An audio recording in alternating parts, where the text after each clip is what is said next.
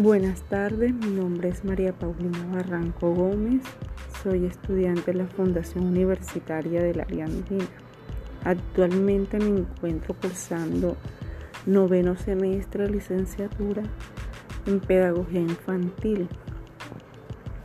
Vivo en el municipio de Cerro de San Antonio Magdalena y voy a realizar mis prácticas de escuela y comunidad en la institución educativa departamental básica y media San Antonio en el grado 403 con la docente Edith Meléndez y con niños con dificultades en la lectura en edades aproximadas de 8 y 10 años. La línea de investigación que escogí fue la línea 2 de infancia en, en contextos sociales socioculturales diversos con el núcleo problemático narrativo en la infancia. Las características del grupo de los niños seleccionados son niños muy activos y creativos que actualmente dan sus clases de manera virtual.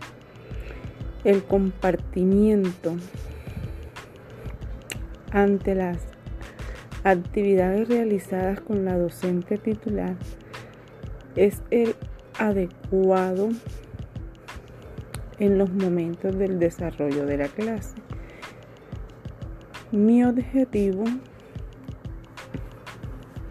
de desarrollo sostenible sobre el que fundamento mi proyecto es educación y calidad, ya que yo he, venido observando en el grupo de estudiantes que voy a trabajar las dificultades de la lectura y lo importante que es ayudar a los niños a que puedan ellos leer y comprender lo que leen.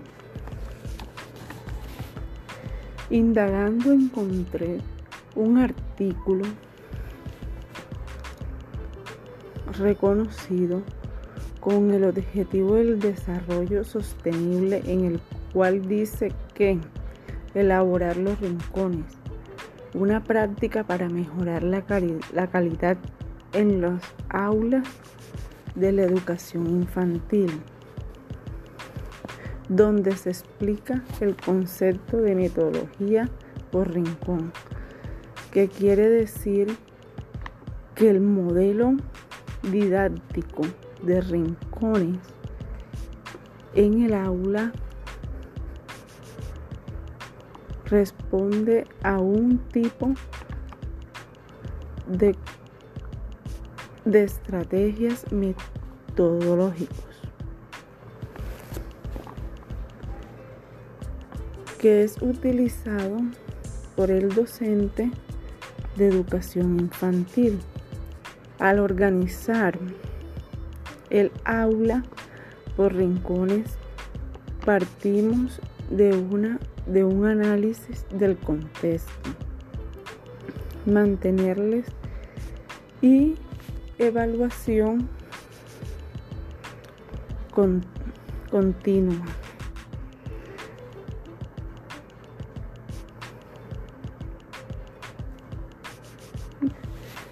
Que se observan a los niños. este artículo fue escrito por Isabel Ganaza. Otro artículo escrito por Marcela Román de la revista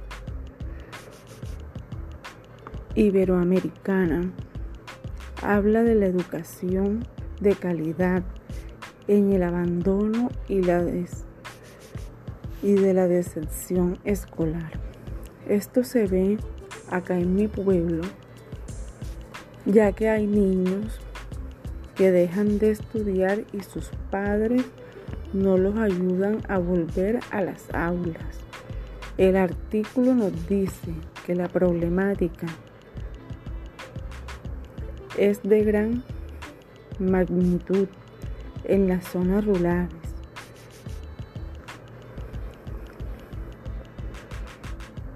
Este artículo habla que se debe crear nuevas políticas